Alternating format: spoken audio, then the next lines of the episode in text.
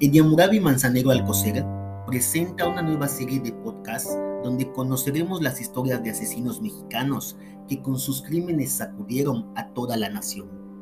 Juana Barraza Samperio, La Mataviejitas, segunda parte.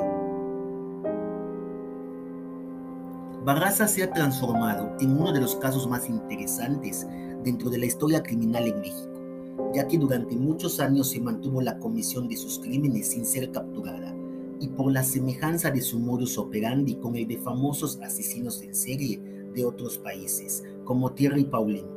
El primer asesinato atribuido a la Mataviejitas fue cometido a fines de los años 90, aun cuando la serie de asesinatos comenzó presuntamente el 17 de noviembre de 2003. Se ha estimado que el número total de sus víctimas es de 16.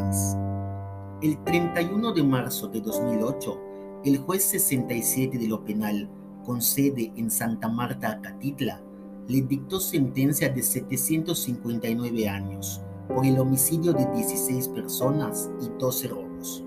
Todas las víctimas de la asesina eran ancianas de 60 años o más, quienes en su mayoría vivían solas.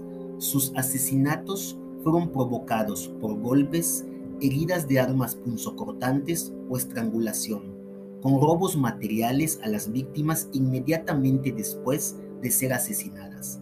Los datos de esta investigación fueron consultados en Internet.